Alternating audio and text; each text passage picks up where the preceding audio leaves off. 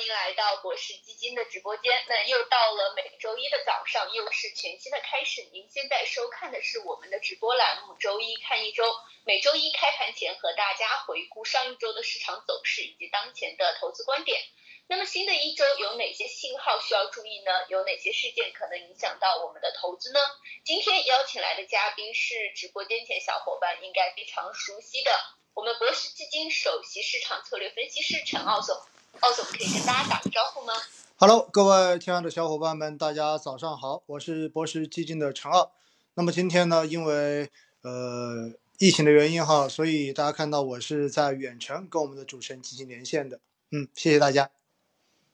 好的，那非常感谢奥总今天带病便来到我们直播间啊。那么今天还是一样的，欢迎直播间前的小伙伴们积极的点赞转发，然后在我们直播间评论区可以进行互动，那么也会跟大家一起交流的。同时再次提醒大家，今天本场直播的所有观点仅代表我们嘉宾的个人观点，不构成任何投。资建议，基金有风险，投资需谨慎。那在每周一开始聊市场的时候，我觉得大家关注的应该还是上一周市场的表现吧，因为看到自己的基金的净值的波动。那么我们就话不多说了，首先来聊一下过去一周的市场走势。我们看到过去一周来说，市场好像很多板块出现了一些反攻的阶段。那么上一周权益市场的波动是怎么样的呢？可以请奥总帮我们分析一下吗？好的，主持人。那其实，在上一周哈，应该说整个市场并没有维持从十月份以来的这种连续回暖的局势。主要的指数呢，在上周基本上都是一个下跌的态势。但是呢，应该说整体是呈一个震荡的这样的一个局面。那我们看到呢，上证指数是下跌了百分之一点二二，然后创业板跌了百分之一点九四。整个市场的日成交额哈是一个逐步萎缩的这样的一个态势。那么日均的成交额呢，呃为八千一百三十五点五四亿元。整个市场的情绪应该说是有所回落的。那另外一块呢，我们看到北向资金实际上整体的一个净流入的状态还是不错的哈。那有三个交易日是净流入，两个交易日是净流出。那么全周最终是合计净流入五十六点六五亿元。十二月份以来呢？总共十二个交易日，哈，有九个交易日北向资金其实都是一个净流入的态势，总体的净流入是超过了二百七十亿元。应该说，经历了就是今年在呃十月份这样子的大幅净流出之后，整个外资流入 A 股的这一个态势还是比较的明显的。那从行业来讲呢？呃，绝大多数的行业在上周都是一个下跌的这样的一个态势。那么中性一级行业中间，消费者服务、食品饮料跟交通运输，那么分别上涨了百分之三点六八、百分之一点七八和百分之一点一，整个是排在了涨幅榜的前三位。而基础化工、电力设备及新能源、有色金属是排在了跌幅榜的前三位。实际上哈，我们可以看到一个非常明显的特点，那么就是像传媒啊、家电呐，然后社会服务和食品饮料。这样的大消费板块，实际上呢，已经连续四周哈持续的在往上涨，那也成为了近一个月，其实北向资金，我们知道，作为外资来讲，在历史上面或者说过往的这种持仓的习惯上面，本身就是比较偏向于消费板块的。关于这个背后的逻辑呢，我之前也跟大家去讲过，因为整个消费，呃，是海外最重要的拉动经济的这一个支柱，所以呢。其实从外资的角度上面来说，他们对整个消费行业的研究，包括技术的这种储备，以及对于行业长期发展的这种理解，实际上是具有自己比较独到的一些呃这样子的技术储备的。因此呢，过往其实北向资金拿得多的重仓的也都是消费，而回过头来在十月份以及七月份到十月份这个这个。季季度中间哈，我们看到北向资金大幅的这种净流出，实际上呢也带动着整个消费板块是在市场一个领跌的这样的一个状态。那么在过去的这一段时间，北向资金已经明显的变成了一个净流入，因此呢，我们也看到哈整个消费板块受到资金推动的这一个状态也是非常非常的明显。那么这是很重要的一点。而另外一块呢，我个人觉得，呃，也确实是我们防控政策的这种调整，然后对于。大家的这种出行，然后消费，以及呃，马上临近这一个元旦和春节这一个时候了，所以呢，对于消费的这个复苏，对未来消费旺季到来之后，整个消费板块的这种触底，是相关公司的这种盈利的扭转，应该说市场还是有比较大的这种期待在的。所以呢，在过去这段时间，我们看到整个大消费板块哈表现是相当相当的出色。说到这里，我突然想起来哈，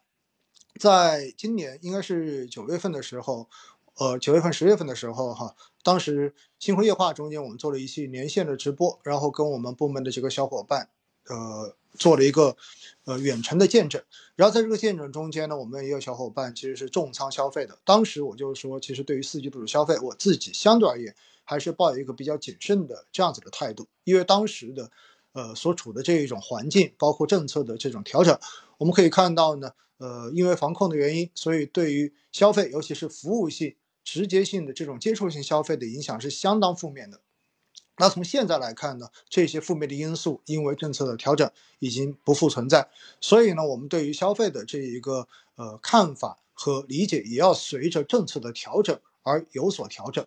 那在接下来哈，我个人觉得实际上大家也在经历一波呃所谓的第一波冲击，对吧？那比如说我现在也还在居家，也就是因为这个原因，所以呢，在这种。情况之下，大家可能对于短期的这种市场走势，或者说对于我们眼睛所看到的周边的这种消费的场景，可能大家会有一些疑虑，或者说有一些质疑。哎，比如说看到好像商场上面没有什么人呐，街面上面似乎人并没有比之前变得更多了。那我们知道哈，呃，实际上在奥密克戎这个病毒的传播力背景之下，呃。防控的这个政策调整之后，那大家都会经历这一波比较快速的这种病例增长的时段。那么在这个时段中间，就像我一样，我昨天在文章中间也有写到，比如说我也没有办法去回到办公室，对吧？我也没有办法出去消费，可能我要在家里面的话照顾家人。那么在这种情况之下，你就会发现哈，在短时间之内的这种消费场景，可能会因为这一个政策的调整，刚刚的这段时间。它会产生一定的这种抑制作用，但是呢，我们都知道，现在我们心头已经没有那种不确定性的这种沉甸甸的压力在了，也就意味着，只要呃大家都过了这一波的冲击期，然后包括家人都已恢复健康之后，实际上呢，我们想去哪，我们就可以去哪；我们想到哪里出差，可以到哪里出差；我们想要去哪里消费，可以去哪里消费。因此呢，我个人觉得哈，对于后市而言，在扩大内需的这一个重要的政策指引之下，其实未来，呃，消费板块应该还是有比较大的可以期待的这一个未来。主持人。好的，非常感谢奥总详尽的分析。那我们看到是的，随着北上资金面的一个流动，以及我们的一系列政策的支持下，确实消费板块展示出了一些反攻的趋势。那么关于消费板块的投资逻辑，刚才奥总已经做了详尽的解释了。直播间前的小伙伴如果有错过部分的话，那之后也是可以观看回看的。但是奥总。A 股我们很关注，可是我们直播间的小伙伴投资债市的也有很多，持有我们的债基。那最近债市好像还是持续高位的一个震荡，奥总可以请教一下您最近债市的情况是如何的吗？其实我觉得对于债市哈，应该说我们在呃接近一个月之前的话，就已经跟大家去提示了这一种呃短期波动加剧的风险。原因也非常的简单，因为我们知道债市呢，它本身跟股市存在着一定的跷跷板的效用，而且呢，对于债市来说，最重要的是什么？最重要的是利率。如果利率在往上行，那么债市整体的这种承压就会非常的明显；而债市如果呃，而利率如果往下走，那么对债市来讲呢，就会是一个更大的利好在这里。那所以在这一个呃层面来说。债市要走牛，它的一个最重要的基本面逻辑，那么就是整个货币政策仍然是维持着一个比较宽松的状态，而货币政策的宽松意味着，其实未来经济的这种预期可能并不是非常的好，经济的前景可能承压。这样的环境之下呢，大家对于接下来进一步的宽松货币就会有更大的预期。那我们知道呢，随着防控政策的这种放松，实际上大家在之前哈对于接下来的这个经济以及明年的经济的复苏，应该说是有着比较强的这种预期的，所以整个市场其实就处在一个呃叫做弱现实强预期这样的一个逻辑中间。那我们知道了，市场往往都是交易预期的，所以当你有了对于未来经济复苏的这种强预期之后，那一方面我们看到从十月底到呃十二月初，对吧？整个 A 股市场的这种回暖是非常非常的强劲，非常的明显，所以与之对应的就是债市的这一种基本面调整，这是一层逻辑。而另外一层呢，其实很重要的就是因为临近年末，随着债市的这种调整，我们看到有很多的理财产品，或者说大家在银行中间所购买持有的这些银行的理财产品，那么可能或多或少的都出现了净值的回撤。所以呢，在这种回撤的影响之下，就形成了在整个市场或者说整个债券市场的这种赎回的比较大的压力。因此，我们看到呢，短段的利率是明显的出现了承压，所以在这种情况之下，债市的这种调整就非常非常的明显。那么我们现在要去看债市呢，其实说白了就是要去问这样几个问题：第一，未来的经济是不是就已经持续的向好在发展了？第二，资金面是否已经变成了紧张而不是宽松？那首先我们来看第一个，那么就是在于整个基本面或者说整个经济的这种发展。那刚才我们也跟大家讲到了，其实上周整个 A 股市场是明显的出现了情绪的回落，因为为什么？因为之前在政策调整之前，大家对于这种政策放开之后的这经济复苏是有比较强的预期的。但是呢，我们也看到，在过去这段时间所出台的经济数据所体现出来的我们的一个经济就是一个弱现实这样的一个现象。那不管是社融数据也好，还是工业增加值数据也好，整整数据呢都。看出我们的经济是在复苏，但是也是存在着这个复苏的压力比较的大，而且呢，这个基础其实并不是很牢靠。也正是因为如此哈，所以我们看到在上周所召开的中央经济工作会议，对于明年整个经济工作的部署，仍然是一个积极推动的稳增长、刺激经济的这样的一个基调在这里。因此呢，我们说哈，整个经济的这种基本面。在之前交易完这种强预期之后，慢慢的大家已经回到了认识到现在的一个弱现实的这样的一个过程中间，而且呢，因为这一个放开之后的第一波冲击，确实在短时间之内给很多人的这种感官或者说感性的认知上面，哎，觉得好像这个政策调整之后对于经济的影响似乎并没有之前想象的那么的正面，甚至于有人可能还会有更加负面的这一种感受。那我觉得呢，在这一个这样的一个当口之间哈，实际上对于债市来讲的话，它就并不是一个完全负面的基本面环境了。因此呢，我觉得这是从基本面的角度上面来说，强预期可能已经在过去这一个多月 press in 了。那回过头来，大家必须要去正视现在的一个弱现实这样的一个局面。这对于债市来讲的话，应该是一个偏正面的这样的一个变化。然后第二块呢，就是呃，我们说到的整个流动性。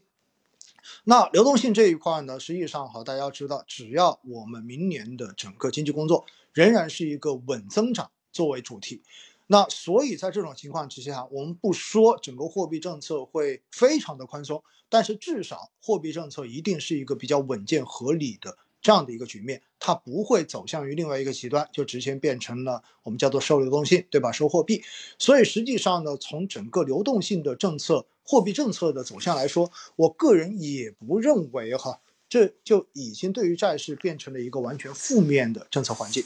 而且呢，我们也看到，实际上，呃，十五号央行的这一个 MLF 其实是一个超额续作的这样的一个局面。我们知道 MLF 的投放是。呃，我们来看货币政策，或者说观察货币政策走向非常重要的一个指标，因为它中间有两项，一个是量，一个是价，对吧？那不管是你的这个量变得更大一些，还是你的这个价变得更低一些，实际上都代表着整个货币政策的一个宽松取向。那么从呃本月的 MLF 的这个呃续作来讲，它是一个超额的续作，所以。应该说是可以来对冲年末的一个资金压力，同时呢，也兼顾了来稳定市场的一个预期，让大家对于流动性、对于货币政策不要有过大的担心。那在近期哈，我个人觉得，其实债市的这种呃负螺旋或者说负的这种反馈，更多的还是因为呃赎回、赎回的这个压力，然后造成了在市场上面的这种抛压。因此呢，我必须要跟大家讲一点哈，也是之前一直强调的。实际上，债券呢，它本身，尤其是信用债，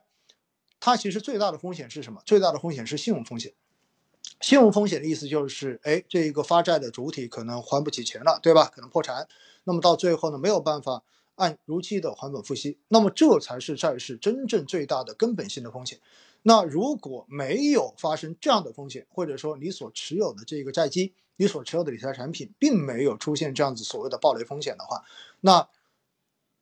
整个产品的这种收益来源无外乎就是两块，一要一块就是票息的收入，也就是静态收益，而另外一块呢，才是市场波动，就是利率所带来的这种市场波动，二级市场的这种估值所带来的这种资本利得的收益。那从目前来讲哈，实际上票息这一块，我个人觉得并没有什么太大的这种风险在，只要基金经理，只要投资经理所选择的这一个信用评级。等级相对而言是比较稳定的，而且呢，杠杆相对而言并没有加得太高的话，那么在短期之内，它一旦有一些的波动，更多的仍然是二级市场的这一种交易所带来的这一种偏离，而这种偏离，正像之前一直所说的一样，价格永远都是围绕价值中枢来进行上下波动的，所以在过去这段时间，应该说整个债市的价格已经体现出了非常明显的，或者说比较极端的这种负偏离，而。当这种负偏离额度达到一定之后，实际上它往价值进行回归的这个动力就会变得越来越大。所以呢，我个人觉得哈，其实对于债市而言，大家不用有太极端的这种担心。当然，之前的这一两个月确实债市是出现比较明显的调整，而且呢，现在从数据来讲。整体的调整幅度已经接近了历史的这种极值，就是像这种往下的波动哈。那么以历史经验来讲的话呢，应该说未来债市的这种配置价值已经明显的提升了。所以呢，我还是建议大家哈，不用过于的担心，除非什么？除非你就是短期资金的这种流动性管理，那么你放在这种债里面，那你可能会觉得压力比较大。为什么？我们经常会说，哈，任何资产都有三种属性，一个是流动性，第二个安全性，第三个就是收益性。那么，如果你追求非常好的流动性，马上随时可能就要把钱拿出来，那么这个时候可能刚刚好债市在调整到了一个接近负偏离的这一个比较极值的位置的时候，结果你要急着要花钱，那么这个时候把它给卖出来，实际上是非常可惜的一件事情。而如果你是一个长期用债来做资产配置的，呃，我们的投资人的话，实际上我觉得对于债哈，不要过于关关注短期，而且呢，往往这种短期的极致下跌，有可能会带来未来更好的这种反弹机会。哎，主持人。嗯，好的，非常感谢奥总的详尽分析。确实，刚才也看到评论区有小伙伴提到，最近跌的都有点麻了。但是呢，正如奥总奥总所言，我们在投资的时候要正视市场，市场本身也就是会有波动性的。那尤其是刚才奥总有提到的一个股债跷跷板效应，以及最近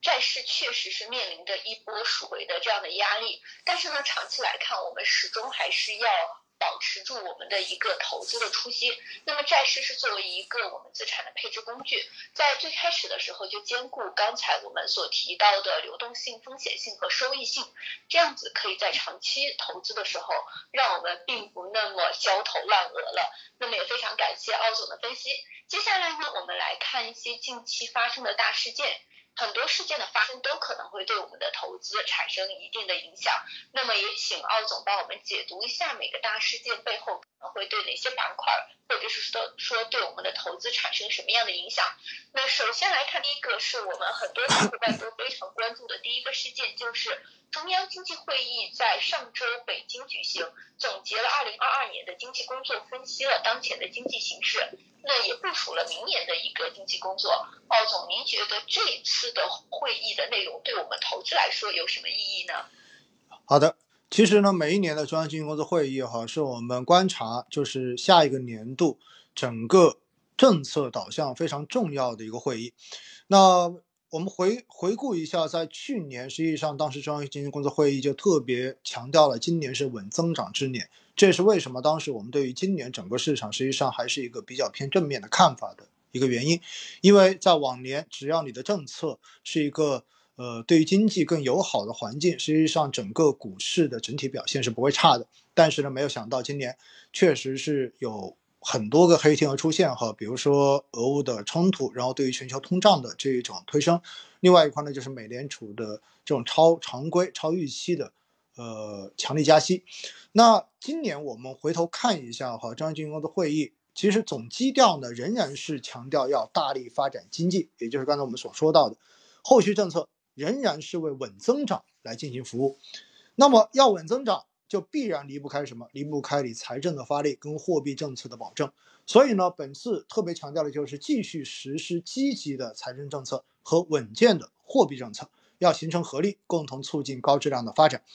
那从这几点来讲哈，我们可以看一看，就是本次中央经济会议它到底有哪些亮点。那首先呢，呃，第一个亮点应该强调的就是明年经济的大方向是回升，也就意味着对于明年的经济。肯定不是今年的这种状况，明年整个的 GDP 的一个经济发展目标，应该说可能会有一个更高的预期在这里。那么第二呢，统筹成为了整个会议的高频词，那么特别强调的就是这种系统化的思维，特别强调就是各方面必须要统筹，然后共同发展，共同生效。我觉得这对这种政策或者说这种思路的出台哈，可以有效的把。过去的这一年，似乎很多方面就是割裂开的这种情形有明显的整合，这对整个经济工作肯定是有更好的效果的。第三，把扩大内需放在了明年工作的第一顺位，我觉得这一点非常的重要。这也是刚才为什么在第一个问题回顾市场的时候，特别跟大家讲到了消费这个概念。我们知道，明年实际上呢，呃，三大需求中间的出口大概率会成为整个经济的拖累项。为什么？因为整个全球的经济应该说，从今年的年底到明年，将会进入到一个明显的衰退的这样的一个轨道中间。所以呢，当海外的需求出现明显萎缩之后，那么在过去两年，我们一直维持着高增长的出口，基本上对于经济的这一个贡献，可能就没有什么太多值得去期待的这个事情。而且呢，如果美联储的货币政策明年出现转向，那么针对人民币来说，可能未来的这种升值的压力，也许也会变得更大一些，这对我们的出口也是一个负面的因素在这里。所以在这种情况之下，你会看到我们可能只剩下基建跟消费，而消费是在过去几年一直受疫情抑制非常明显的板块。所以，如何的扩大内需，这个内需既包括了居民的消费内需、企业的消费内需，也包括了通过基建，对吧？通过这种呃政府的投资，然后来创造。更多的内部需求，因此呢，内需将会是明年我们稳增长、刺激经济最重要的一个任务在这里，所以它会把扩大内需放在了第一顺位。因此，明年我们对于消费和对于呃基建投资这一块的这种投资机会，我觉得大家还是可以更多的去关注一下。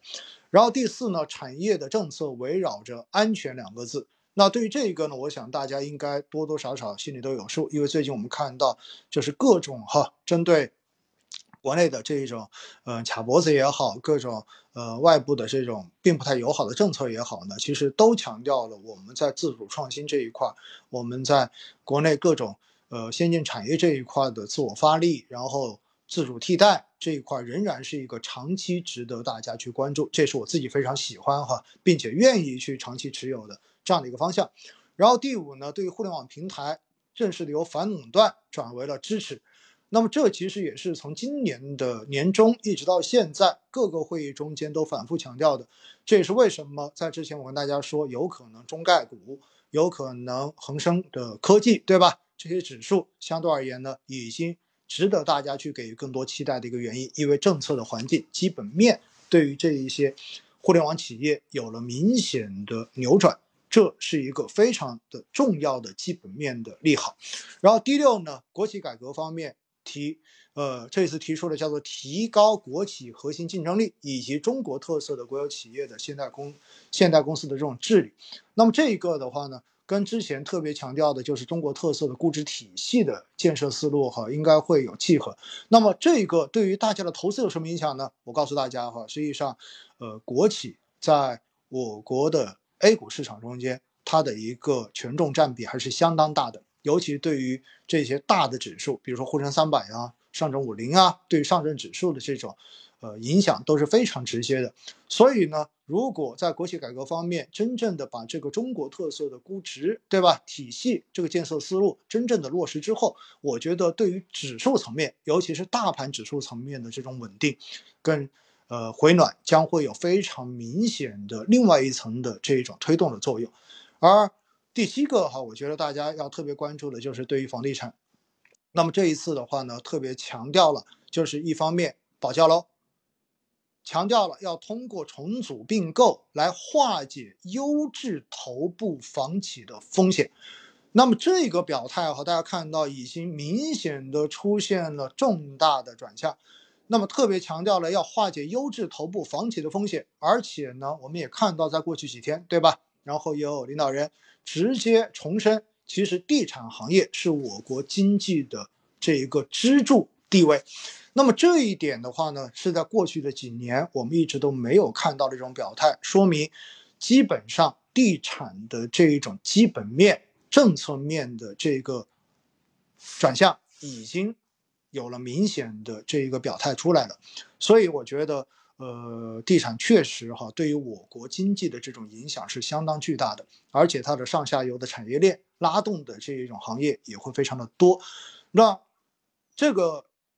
政策的表态正式的出来之后，我觉得对于明年来讲哈，房地产的这一些企业，整个房地产行业应该会迎来一个比较明显的触底反弹的这样的机会。而当然，房地产企业跟房地产投资的机会跟大家买房子哈，这个并不是直接相关的，但是呢，回过头来，为了要更好的来化解优质头部房企的这些风险，那回过头来在需求端来刺激整个房地产市场，也必然成为了一个可以期待的政策预期。所以还是跟之前很多次直播我所表态的，我所表达那个观点一样，那就是如果大家真的是刚需族哈，我觉得真的大家将会迎来一个非常非常合适。来满足你刚需的这样的一个时机，嗯，主持人。好的，非常感谢奥总对于这一次经济会议的详尽总结，让我们看到了既总结了过去影响我们市场的一些因素，也帮我们去展望规划了一下明年我们我们可以关注的一些方向。那么对于刚才以上奥总提到的我们可以去关注的投资板块，不知道直播间的小伙伴们有没有记好笔记呢？看到有小伙伴在直播间评论说看直播学知识，也希望我们的直播可以带给屏幕前的投资人更多的干货。那么刚才的这个信息确实对我们投资决策有一个比较好的一个让我们去参考的因素。接下来呢，我们要分享的事件依旧也是比较重要，可以作为我们投资参考的，那就是央行公布了十一月的金融数据，其中十一月的整体社融数据是偏弱的。那社融数据作为经济的先行指标，对于我们无论是进行股市的投资，还是债市的投资决策都是非常重要的。对于这次的数据，其实刚才二总在最开始的一个债市的分析中已经有分析了部分了。那么，但是对于这个社融数据的具体的一个影响，二总我们需要去怎么理解呢？社融数据是非常重要的经济先行指标，哈。这就是之前我们在讲到债市的这一个状况的时候提到的那六个字，叫做强预期，弱现实。那么社融数据它体现的是十一月份的相关的这一个企业跟金融的，呃，就是从金融获得支持的这些相关的数据。那么这个数据出来之后呢，应该说是比较弱的，这体现了现在整个市场上面确实需求不旺哈，就是还是比较明显的受到抑制的这样的一个现状。那从目前来看呢，其实还是因为之前疫情以及地产政策的这一个原因，然后明显的抑制了居民端的这种贷款需求，而企业的中长期贷款哈，应该说在企在政策的这种支持之下，已经出现了企稳。那么从结构来讲呢，其实十一月份的社社融最重要的一个呃下跌项。主要是居民的贷款同比是多减了四千七百一十亿元，而企事业单位的贷款呢是同比多增了三千一百五十九亿元。那么如果按照期限，就是我们经常会说中长期跟短期，对吧？那么居民的中长期贷款同比呢是多减了三千七百一十八亿元，企业的中长期贷款是同比多增了三千九百五十亿元。短贷方面，居民端是多减了九百九十二亿元，企业的短贷是多减了六百五十亿元。那么从这里来看哈，我们就看到了，确实居民的这个贷款，尤其是中长期贷款的这个同比多减，是最大的一个拖累项。而居民的中长期贷款，我们之前反复的都跟大家讲过，其实十有八九全部都是投向于房地产的，而短期贷款更多更多的是投向于消费。所以呢，我们可以看到哈，其实它背后的原因还是什么？还是因为这个预期的问题。从企业端来讲，企业的中长期贷款多增，意味着企业对于未来中长期的这一个发展，其实它是慢慢的在恢复信心，所以它愿意去借更长的钱，然后来扩大自己的生产。那么这一块呢，我们真正的要去分析原因，有以下几个。第一的话就是政策对房地产的这个相关融资限制大幅的放松，那么。叠加了就是这种政策性的金融对于基建呐、制造业的支持，所以企业的这一个贷款增速能够继续的维持。而另外一块呢，就是刚才讲到的，因为经济的回落，因为疫情的这一个发展，导致居民的这种借贷需求是明显的出现了回落。为什么？大家对于未来收入的增长，对吧？对于未来工作的这种稳定性，收入是否可以持续的这种可持续性，其实都产生了质疑。因此呢，更多的人。还是愿意把钱先存下来，先看清楚，看清楚之后再考虑未来到底要去做什么，是去投资还是去消费。所以呢，呃，在这种情况之下哈，呃，我觉得最重要的在接下来就是一个如何稳住大家的预期，如何去刺激大家的需求，这是最关键的。所以，呃，虽然哈，我们看到就是针对房地产融资的这个三支箭已经全部都射出来。而且呢，疫情防控的这个政策也已经确实有了优化的这个转向调整，但是短时间，其实我我认为居民的这种融资的需求和消费的这种需求，它更多的还是需要一定时间来进行调整，来进行扭转。当大家真正的过完了最近这一段的这个感染的高峰期之后，当大家的生活真正的开始趋于就是正常。跟过去的这一种秩序之后，哈，我个人觉得，其实应该说配合着相关稳经济、刺激消费的政策，甚至于各，甚至于这种消费券，对吧？等等等等，这种短期政策出来之后，我个人觉得，哈，应该说居民的整个贷款的需求，整个呃意愿都会有所上升。但是呢，从目前来讲，哈，确实就仍然还处在一个。预期转向的比较艰难的这样的一个底部的区间，也正是因为这一些比较弱的数据，所以呢，才促使在政策面，也促使在中央经济工作中央经济工作会议中间，对于明年的工作仍然是以一个更加积极的态度来进行政策的定调，就是要通过一系列的政策，让大家的预期能够稳定下来，并且能够通过更积极的这种政策的推动。来推动大家的需求出现明显的这一个复苏，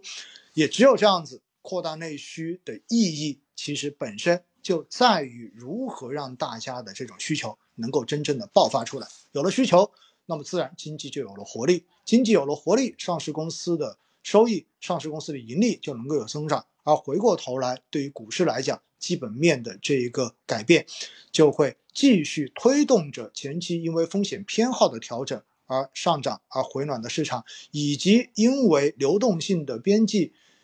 变得更好一些而出现的估值这块的修复，到最终的盈利推动而形成的市场的牛市。所以呢，我个人觉得哈，呃，数据确实体现了一个弱现实。但是这也是现在政策制定最重要的一个现实依据。对未来，对明年的整个 A 股市场，我个人还是持一个比较乐观的态度的。主持人。好的，非常感谢奥总对于社融数据的一个详尽分析。确实，社融数据作为我们投资的参考指标，对于我们去决策有着非常重要的意义。那么今天的时间到这里，我们已经开盘了，很多小伙伴可能已经着急去做投资决策了。那我们这周的盘前解析就到这里了。看到直播间有小伙伴提问说可以关注哪些板块，那么看来有小伙伴错过了部分的直播，欢迎大家之后可以观看我们的直播回放。那么由于时间有限，我们仅就两个比较重要的事件做了分析。如果说直播间前的小伙伴想要了解更多的内容的话，可以关注奥总之后的威尼斯星空夜话以及我们博时基金的官方微信公众号。那么非常感谢今天奥总的精彩点评，也感谢大家的观看。最后再次提醒大家的是，本次直播仅代表嘉宾的个人观点，不做任何投资推荐。那基金有风险，投资需谨慎。奥总，我们一起跟直播间的小伙伴说再见吧。好，拜拜，再见。谢谢大家，拜拜。